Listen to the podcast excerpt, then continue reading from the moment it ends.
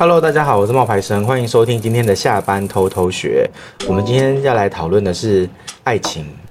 我们上次有讲过说会不会去相亲嘛？你对不对？嗯，你是选择会还是不会？我忘记了，我应该会选择不会。我觉得你不想要去相亲，如果你父母介绍的人，你都你就不会想要去。不会，我觉得蛮尴尬。OK，那你会网络恋爱？不会耶。透过交友软体？没有试过。你也没有试过？你没有交友软体？我以前有玩过，哦、可是我没有。因为你感情很稳定啊，不一定会开了。对。哦，我有用交友软体。嗯。然后，其实我那个交友软体使用的心路历程是有一点点曲折的，嗯，因为我也算是你知道小个小小半个名人的那种感觉，嗯嗯，然后我就会想说，哎，如果我用了会不会被认出来？然后会不会不好意思什么什么的？所以你会放你真的照片吗？不然呢？你就……哎，你刚刚不是担心说，哎，你会不会被认出来？所以我就说这是有一个心路历程的啊。哦，所以我一开始就是想说啊，会不会被认出来啊？有点尴尬哎，然后。啊，这样好吗？会不会以后被人家爆料说什么啊？冒牌生这样叫软体哦什么的？对啊，我就有点那种担心。但后来我想一想，我好像也没那么红了，然后 我就真的就是放了自己的照片，然后就是有真的在使用，然后就就有因为这样子就有认识别，就以前都是出国才敢玩，嗯，然后后来就觉得好像也没什么，嗯嗯，然后就在台湾也用了这样子。就是你去交朋友的啦，对，就是真心的交朋友的那一种。嗯、然后，但是要分享的东西是，就算这种交友软体的东西啊，你也是要小心一点，就是谨慎一点。因为之前在加拿大有一个案例，然后那案例还蛮恐怖的，也是网络交友，而且她是一个八十岁的老太太。八十岁的老太太在网络交友，而且只要被她盯上的就会死。啊！就他，这是这是一个黑寡妇的故事。你看过漫威嘛？对不对？看过啊。那你知道黑寡妇其实是什么意思吗？就是哪个男人跟她，她就会就是没命了这样。对，就是她黑寡妇好像一开始是形容一只蜘蛛的，公蜘蛛跟母蜘蛛交配以后，然后那个母蜘蛛就会把那个公蜘蛛吃掉。哦，oh, 或是想要企图杀死他，那这样子的这种举动，这样子的行为就叫做黑寡妇。OK，然后就有一个女的，然后在一九九四年的时候，她其实那时候加拿大有一个纪录片叫做《当女人杀人的时候》，然后这个纪录片其实是非常的红哦，就是整个北美地区，美国、加拿大都觉得这个女的很厉害，然后很励志。为什么？因为她其实那女主角叫做梅丽莎 （Melissa），Melissa 在那个影片里面就讲述了自己是怎么样被家暴，然后。婚内被强奸，好，那大家这个东西要搞清楚哦。婚内强奸是有可能发生的哦，只要你不想要发生性关系，但是你的另一半强迫你发生，那其实那就叫做婚内强奸哦。哦，对，好，婚内强奸，然后最后她反杀丈夫的故事。那这个纪录片这是真实发生的，然后这个纪录片，对，这个纪录片就让她成为了当时的。家喻户晓的反家暴明星，结果二十八年后，现在接近三十年了，Melissa 就有了一个新的外号，叫做“网络黑寡妇”。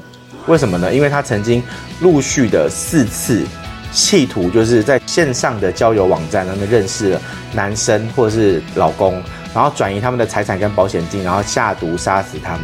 哦。所以他本来的那个纪录片说是说反家暴，因为他他杀人是因为别人对他动手，或者是违反他的意愿。但其实真相在三十年后大白，其实是他为了人家的财产才动这个手。对，对，因为他其实是他年纪很大嘛，刚刚不是讲八十几岁了，对不对？对啊。所以他其实是在一九三五年的时候就出生了，其实很久了，现在已经八十几岁了。然后 Melissa 他出生的时候，其实是在一个乡下地方，然后学历不低。然后问题是，他一直想要让自己变成就是那种城市人，嗯，就是城里人，他不想要变成乡下人，所以他就一直想要就是改变自己，让自己有更好的生活。所以他在五十年代的时候，就跟他的家人一起搬到多伦多，他就认识了他第一个老公。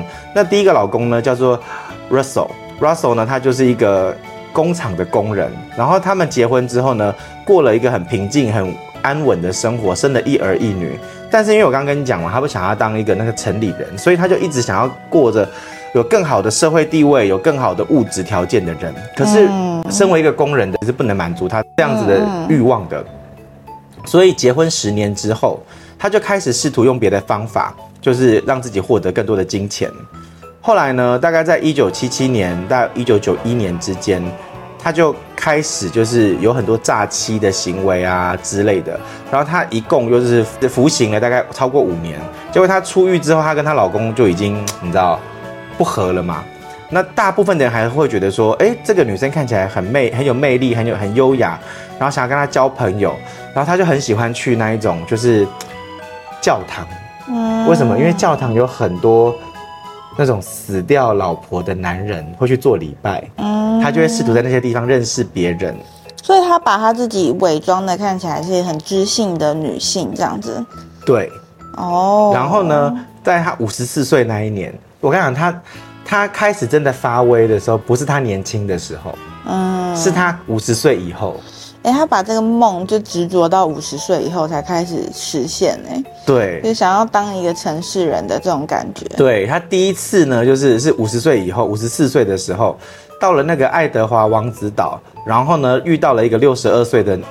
刚刚从部队退役的男军人，嗯，然后这个六十二岁的男军人，他的老婆其实很久以前就去世了，在一九八八六年就去世了，三十三十七年前就去世了，然后他身边都没有人嘛，唯一有的就是五万块的美金存款，哎，你要想一九八九年的时候，那个五万块美金是相当于现在大概五十万美金哦，就蛮多的，啊，是很多的。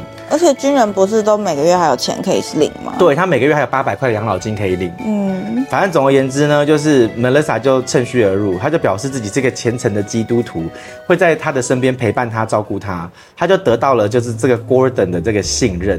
哎、欸，等一下，他是一个军人呢？对，军人他也有办法把他做掉。你这你要听为什么吗？军人感觉武力值比较高。对，然后为什么呢？因为他会下毒。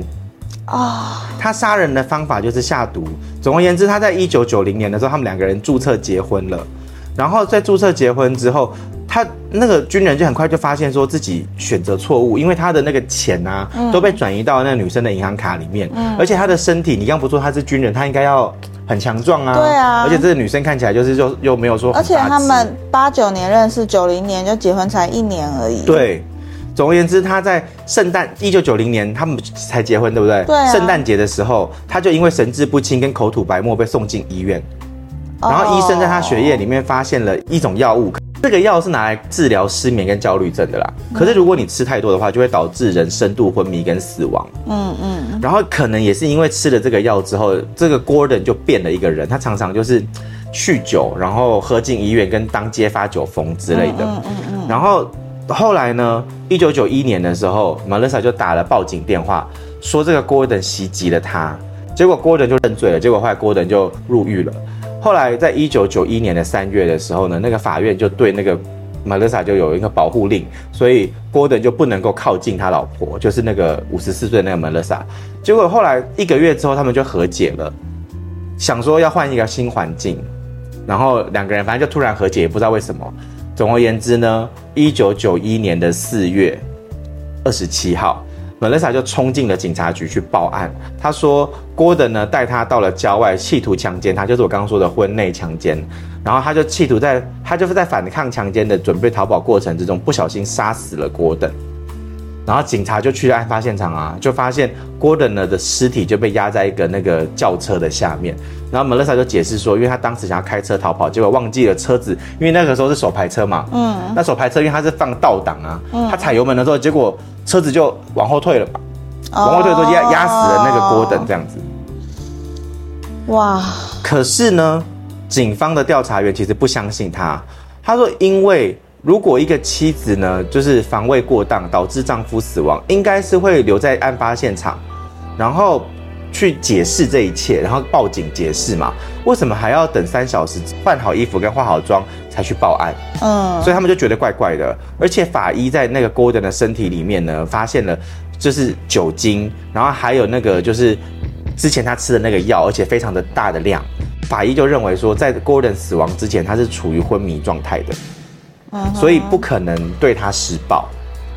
那总而言之呢，这件事情就是他被判了过失杀人罪，然后要服役六年，就是要服刑六年。嗯，那他这样子杀了这个老公，他有得到什么吗？就是得到了一开始那个纪录片里面的那个角色啊。所以他没有得到钱吗？他有得到钱啊，他可以继续领他的那个养老金。可是因为他把他杀死了，所以他不能够继续领了。哦。但总而言之，他就入狱了啦。他入狱了六年，可是，在入狱六年里面呢，他发生了一件改变他人生的事，就是他就去，他把自己说服，他是真的被家暴而入狱的。他说服了自己，然后。在狱中呢，就建立了那种就是妇女支持小组，然后让那些在家里面受虐待的女女囚犯们也也得到一些情感的支持。结果在一九九四年的加拿大国家电影委员会，然后就做了一个当女人杀人时的主题纪录片，她就是里面的那个女主角，嗯，她就记录了自己家暴然后反杀丈夫的这个历程。还是觉得那边的警察这么聪明，然后也成功把她抓起来，然后关了六年，就是你会觉得，哎，他们没有，他没有被关到六年哦。一九九一年入狱，他一九九四年因为表现的好，所以很快就出狱了。然后出狱竟然还可以去拍电影，对，这个在当时应该也算是一个很冲突的事情吧？没有，因为因为大家是相信他的啊。哦，就他那个时候的角色，就还是一个可怜的妇女。法医还有警察都觉得不可能，但是因为电影的关系，还有社会大众，再加上他在狱中做的那一些，就是什么妇女关怀小组啊、支持支持协会啊这种的，所以大家其实是相信他说他好可怜，他是他是冤狱。嗯，然后他就因为这样子出狱了之后呢，他还拿到了政府的拨款，然后呢就是为狱中受到麻烦的女囚提供免费帮助的热线电话。然后总而言之，在九零年代的时候，他就爆红了。嗯，他就是在整个加拿大进行很多个巡巡回的演讲，呼吁女生呢就是要出来反抗家暴。然后也也有一些记者啦质疑他，但他也有就是一一的反驳，并且起诉这些人。所以后来其实人家对于他杀了他第一任老公这件事情的结论是一场英雄的凶杀案。第二任老公啊？对，那是第二任。第一个还比较幸运，有了一子一女，然后还有幸福快乐过了十年。对，然后跟他说拜拜的。总而言之呢，就是大概在过了十年之后，大概他就是慢慢没钱了吧，可能就是没钱了。然后那时候他六十五岁。他就在那个基督教的网站上面发现了一个八十二岁的男生，嗯，这八十二岁的男生叫做罗伯特，他是一个住在佛罗里达州的一个就是死掉老婆的人呐、啊，然后他是一个很很有钱，就是发明家跟工程师，大概他就一直独居，但他的儿子他有三个小孩，他三个小孩都住在波士顿，所以代表这个有钱的男人是一个独居老人，嗯，八十二岁，然后那个 Melissa 呢就给他发了一个交友网交交友的信。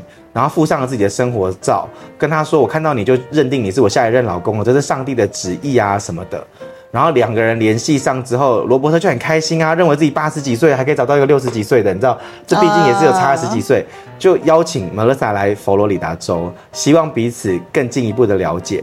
他们在吃饭的时候，罗伯特就有问他，就是那天晚餐，罗伯特就就很感动，因为。他一直以为 Melissa 是加拿大人嘛，所以加拿大，你知道加拿大很远，嗯，要开到佛罗里达州，其实就是一个一南一北的，一北一南的概念，嗯，那个距离就相当于你把它想象成从台北开到高雄乘以十，嗯，就是你要开三天三夜啦，嗯，然后他就很感动啊，就觉得说哇，你竟然为了我，然后从加拿大这样下来，然后然后罗伯特就问他说，那你今天晚上要住哪里？嗯，Melissa 就说。我没有地方可以去，嗯，然后罗伯特就邀请他住进了自己的家，嗯嗯嗯。第二天，他们两个人就订婚了，嗯，一天呢，嗯，约会的第三天就订婚了，而且他很开心哦，他还把这件事情告诉自己的儿子，希望儿子可以祝福他。可是他儿子就觉得你这个女的很奇怪，而且就是你怎么会那么快就跟他结婚？然后就希望他可以就是不要那么冲动。他希望他可以花一点时间去了解这个女的。他可能太寂寞了吧，没有老婆，小孩也不在身边。对，因为他就觉得说，罗伯特就觉得说，我老了，我没有那么多时间可以等待了。然后呢，在两千年的时候，他们就去注册结婚。这是时隔了十年的时间，他们又再他又再次步入婚姻，所以罗伯特很开心。他花了二十五万美金哦，二十五万美金是多少钱？二十五万乘就是二十五万乘以三十。几千万台币的钱哦，带着这个 Melissa 去环游北美一圈，为期五个月的蜜月旅行。嗯，他还在那个加勒比海的那个游轮上面为 Melissa 举办了盛大的结婚仪式。嗯，那以前呢、啊，他是一个很少生病的人，可是结婚之后，他就身体开始越来越差，又来了，又来了。对，然后他们就觉得很奇怪，而且口齿不清。那他就怀疑说自己的爸爸呢被 Melissa 下毒了。就过了两年，罗伯特另外一个儿子 Bob 呢就跟佛罗里达的虐待老人的投机构就投诉，他认为。这也怪怪的，因为我爸身体变越来越差。嗯、可是说真的，你去想，一个八十二岁的老人身体越来越差，好像又有没有什么可怀疑的地方啊？可是他本来可以身体健壮的过了五个月的蜜月旅行，哎，对。但是呢，Melissa 就觉得你这样对我不信任，他就觉得有点生气。结果那个工作人员想要进门去查看罗伯特的情况的时候，他不让他们进来，嗯、而且他立刻打电话给 Bob。就是他的二儿子，就跟他说语音信箱哦，因为那时候 Bob 没有接，他就说我们现在会去见律师修改遗嘱，你的这三个小孩子都不会得到遗产，然后他会是唯一的财产受益人，然后会留下一部分的钱捐给教堂，然后他的小孩子就很难过啊，就认为父亲已经被这个女人给迷惑了，可是他们没有办法去改变，嗯，结果，嗯，到了年底，罗伯特就死于心脏骤停。而且没有尸检就火化了，就非常多的人呐、啊，就是就有说，哎、欸，为什么他他和罗伯就是 Melissa 和罗伯特的死脱不了关系？因为罗伯特他在那个死掉之前有一点点轻微的老年痴呆的症状，这个症状呢，就是吃了那个他以前下给给那个 Gordon 下药的那个药会有的症状。嗯，所以大家就觉得其实有没有有可能是也是他杀的？但总而言之呢，他又带着。他把罗伯特的房子又卖掉了，Melissa，然后带着十万美金呢，就回到了那个加拿大。结果在这个时候，二零零四年的时候呢，Melissa 呢就又遇到了就是一个新的男生。这个男生是个退休的会计师，七十三岁。又该不会又是交友网站吧？对啊，美国的单身交友网站。Oh my god！然后。Alex 啊，这个叫 Alex，七十三岁退休会计师，他不是 Melissa 唯一的选择，但是因为你知道年纪越大，你会越害怕孤独、嗯、孤单，嗯，所以他就 Melissa 就选定了他。然后呢，Alex 就问 Melissa 要不要来见他，结果他又开着他的劳斯莱斯穿越了国境，来到了 Alex 的门口，然后他就他就看到了 Melissa，就觉得哇，这个女生非常的优雅，然后很心动。为了你的一句话，就开了百公里、几百公里的车程，为了见你一面，啊、就跟上一招一样，不知道这几百公里，他可以过好下半辈子。然后在一样也是吃完了晚饭之后，男生就问了他说：“你有没有地方住？”他深深的看着他说：“我没地方住。”他们两个人又住在了一起，发生了关系。哦，我觉得好冲击哦。然后呢？你要想，这是一个六六十几岁、七十几岁的爱情故事，黄昏爱情故事啊。对对对。然后每次只要见面吃完一个晚餐，就要回家上个床这样。没有，重点是上床之后，他他贴心的给了他一个冰淇淋，一杯冰淇淋。嗯。结果他吃下去之后，Alex 就觉得怪怪的，因为他就觉得自己头晕，会摔倒，然后头就撞到桌角。从医院回来之后，他没有怀疑 Melissa，因为毕竟可能是他自己在激烈运动，你知道，就是发生关系之后身体不舒服，糖尿病犯了，他们就继续约会，然后开始同居。结果短短两个月的时间，他就住院了八次，然后每一次都是头晕、昏迷、脚步不稳，导致摔倒。他没有去意识到他的虚弱是 Melissa 一手造成的。好扯哦，然后他还会去跟大邻居自我介绍。哎、欸，你有发现吗？他已经进化了。他一开始要先跟你呃见面确认关系之后，隔了两个月才开始对你慢慢下手。他现在是一见面他就给他吃一个两个礼拜，对他他就倒嘞，对，就立刻。然后他在住院的时候呢？就是因为后来 Alex 就住院了，因为就是身体越来越不好，Melissa 就带了两个邻居做见证人，让他签署了一个授权协议。结果这个授权协议呢，是他可以就是有资格全权的处理 Alex 的财产，呃，然后他就取出了现金一万八千美金，然后开始卖房子。他就告诉 Alex 说，他很担心，因为你这样子多次昏迷，所以他建议 Alex 呢，就是搬到疗养院一起去住。嗯，结果他的儿子，就是 Alex 的儿子 Michael 就觉得怪怪的，所以呢，他就 Alex 的女朋友刚好跟当地的警察是朋友，他就去查看了 Melissa 过去的记录，嗯、发现他有很多的犯罪的记录，嗯，他就决定带他爸爸去做检查，嗯，看是不是中毒了。结果呢，他就真的又又得了，就是又是吃了那一个药，嗯、然后让他身体里面的那个，他本来是不需要吃这些药的啦，然后他就想到说，哎，到底药是在。是在哪里？我我没有吃药啊。嗯，后来才发现说，原来每一天晚上，Melissa 都会给他吃那个樱桃冰淇淋。嗯，就可能就在这个时候被下药。嗯，两千零五年的时候呢，当地的警方呢以剥削老人的罪名呢就逮捕了 Melissa，然后 Melissa 就拿出了七千五百块的保释金，但是国土安全部呢拒绝了他的保释，因为他在进入美国的时候没有去说自己曾经杀过人。嗯。然后美国警方就深入调查，发现了这个 Melissa 呢有十三个名字，嗯，会有很多个不同的出生日期，还有两个社会的保险编号。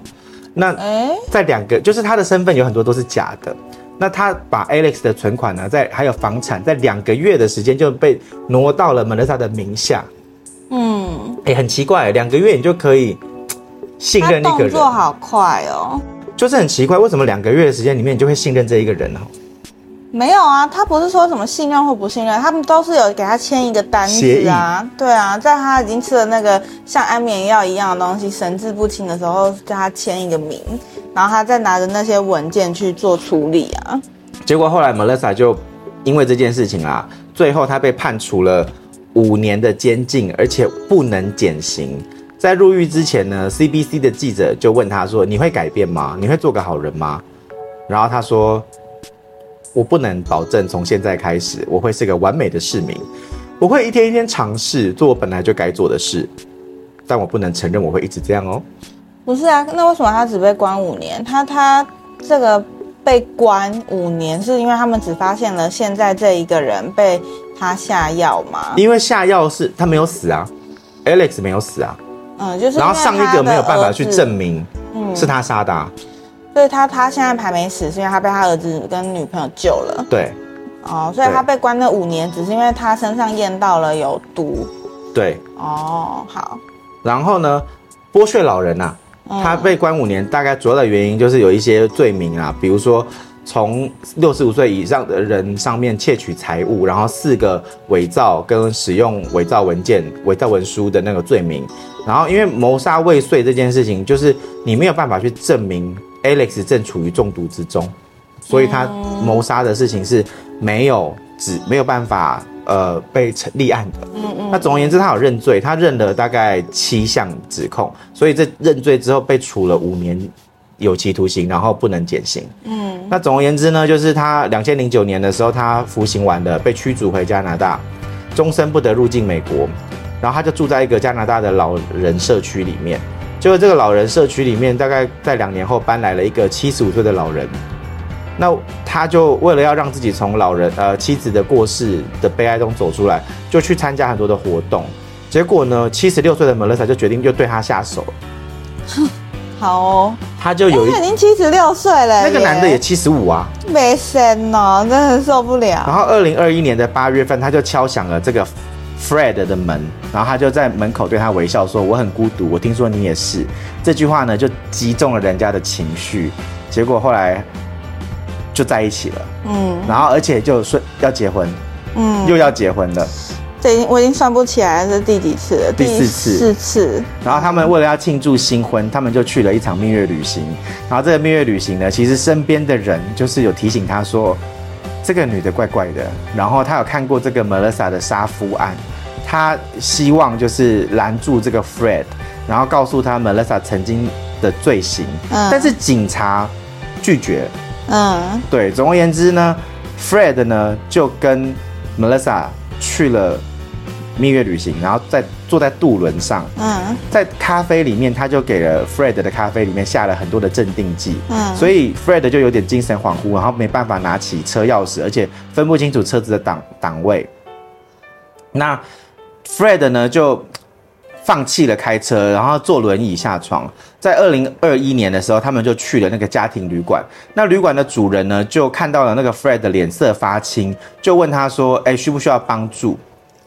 然后 Fred 就说：“哦，我们夫妻都生病了，整晚都在吐。”然后店主就觉得：“嗯，不对啊，感觉只有 Fred 在生病。他的太太穿着红色的西装，你看又是红色。嗯、他第一次是他上次见到另外奶奶是穿红裙子红色洋装，对，嗯、这次是红西装，然后打扮的很精致，看起来精神不错。那讨论了一下之后，Melissa 就说：“啊，我丈夫只是晕船啊，你不用那么就是那么多事啦。”然后就把 Fred 推进房间。结果那个一整个晚上呢。Melissa 就是在那个书桌前面写写画画，然后 Fred 就在床上虚弱的喘气。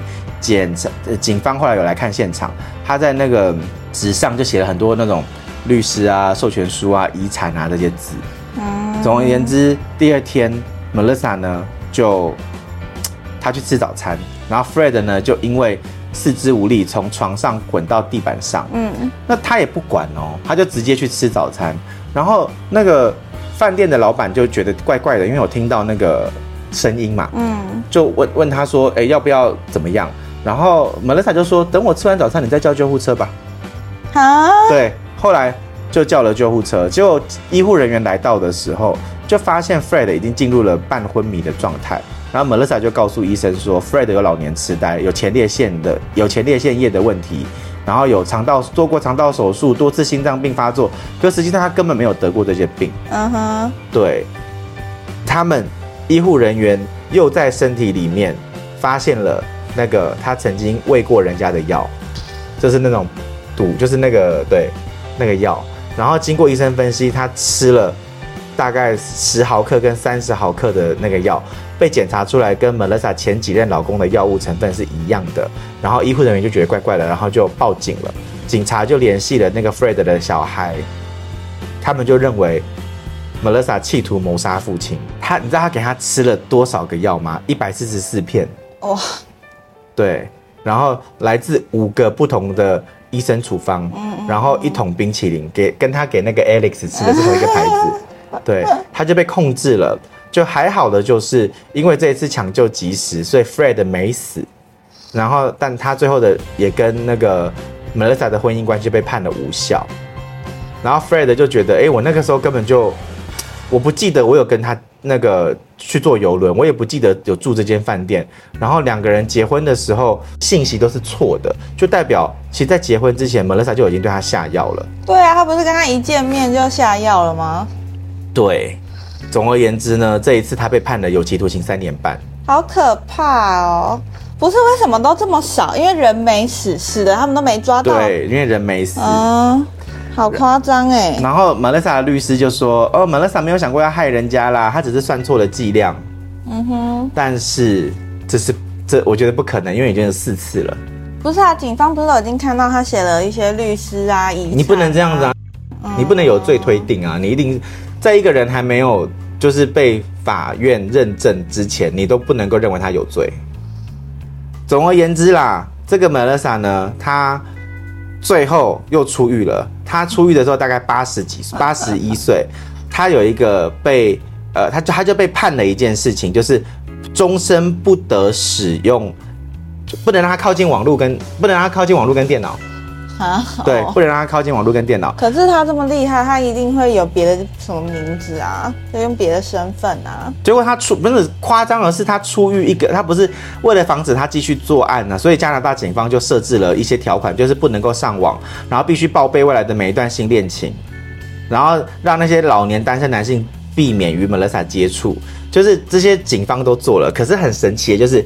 一个月之后，他被逮捕了，在公共图书馆里面，嗯、因为他正在使用公共电脑跟交友网站认识的男生聊天。对呀、啊，你看这怎么可能？就死性不改啦！而且这已经到二零一六年，已经是很最近、很最近的事情。那时候八十一岁，他现在这些都很普及啦。二零一六年哦，所以现在是二零二三年，年所以又过了七年。如果他现在还活着，他现在是八十八岁。还是很夸张哎，对，所以真的网络交友要小心，这种真的太可怕了，防不胜防哎，真的，而且根本是没人抓到他过，没有成功抓到他，这都已经死了第几个？第三个、第四个？第四个，四个老公，对啊，对，很厉害哎，没有死啦，都是未遂啦，前面有死的、啊，有死一个，那个美军的那个嘛，对对，那个美军的那个 Gordon，好、哦，但是因为 Gordon 的死，他又得到了。就是什么反家暴英雄那种的。嗯，对，反正这是让你听一下，因为刚好想到说，哎，你说你那个不相亲，然后我又想到我以前交友软体的时候会有点害羞的那个心态，然后提醒大家就是要小心。交友软体使用真的是要小心哎，就是应该不是说交友软体使用上要小心，你在认识一个人跟他有建立双方的关系进一步的时候，嗯。这怎么说呢？你也不能都一直预设人家会害你吧？对。哎，可是这种事情就防不胜防喽。我跟你讲一个结论呐，就是为什么这些老年人啊，他们会比较容易被骗，是因为这些老年的男性，他们的交友圈跟生活圈是很固定的。对啊。他们是很难遇到新朋友的，所以当天上掉下来的一个礼物，嗯，他就不会去拒绝，所以。他才会有这么一而再再而三这么多单身的老男人被骗财跟夺命。嗯，对，而且他们有时候要的真的不见得是性欲，哎，应该不是，应该只是陪伴。对，都年纪这么大了，嗯、也是累。对，所以今天的故事就分享到这边啦。嗯，希望大家可以保持安全。好可怕的 ending 哦！好，好，拜拜，拜拜。